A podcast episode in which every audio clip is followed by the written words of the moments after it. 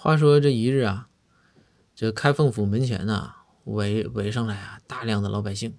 这老百姓啊都是怎么说啊？针对最近呢一起热门事件，然后过来请愿的。至于什么事件，我就不不编了啊，我也编不出来。然后那个这张龙赵虎王朝马汉呐，这就维持门前的治安呐，也想说是尽快把大家都劝劝退了，也告诉大家说这有结果了，肯定第一时间通知大家发公告，对不对？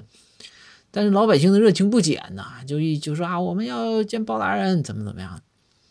后来这个展昭出来，这一看说张龙赵虎王朝马汉，说你们四个就这点事儿办不明白吗？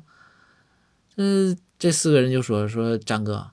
说你要是让我们动用武力的话，啊，一瞬间我就能把这些人都赶走。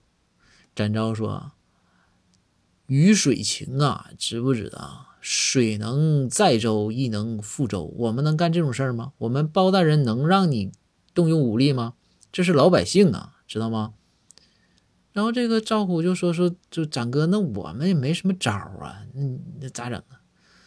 展昭就说：“年轻，你们还是年轻，你这样说不用动用武力。你看，一会儿我来解决他们。”过了一会儿，这展昭啊就从大门里走出来了。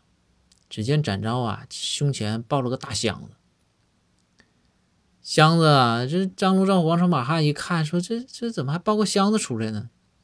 这个时候啊，就看展昭。